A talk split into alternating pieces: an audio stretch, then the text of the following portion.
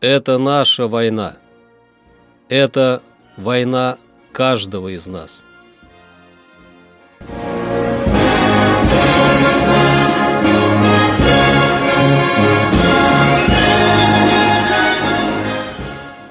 Проект информационного агентства «Регнум». Война. Хроника 1941-1945. 29 октября. 29 октября 1941 года вторая немецкая танковая армия вышла к Туле, но попытка взять город обернулась для немцев большими потерями. Под Москвой установились легкие морозы. В Севастополе введено осадное положение.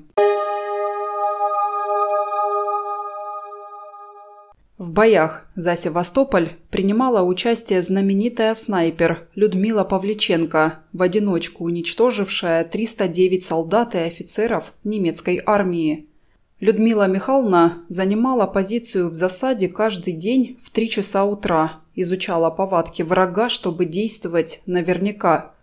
Так, например, весной 42-го она ликвидировала высококлассного фашистского снайпера – После того, как Павличенко оправилась от ранения, осенью 42-го ее вместе с еще одним снайпером Владимиром Пчелинцевым в составе делегации советской молодежи направили в США и Канаду, где она участвовала во встречах с общественностью, журналистами и политиками. На одной из встреч Павличенко сказала «Мне 25 лет. На фронте я успела уничтожить 309 фашистских захватчиков. Не кажется ли вам, джентльмены, что вы слишком долго прячетесь за моей спиной? Эти слова, сказанные Павличенко перед аудиторией в США, лишили американцев дара речи. Перед вами лейтенант Людмила Павлюченко. Людмиле 26 лет. Родители наделили ее светлой головой и привлекательной внешностью.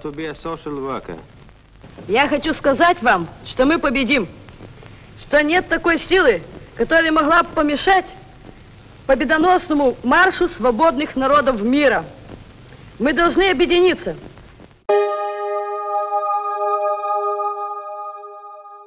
29 октября 1944 года войска Карельского фронта и Северного флота освободили всю Пицамскую область Финляндии. Началась Будапештская наступательная операция войск 2 и 3 украинских фронтов, продлившаяся до 13 февраля 1945 и закончившаяся освобождением Будапешта. Войска 4-го Украинского фронта соединились с войсками 2-го Украинского фронта у города Чоп в Закарпатье. Это наша война. Это война каждого из нас.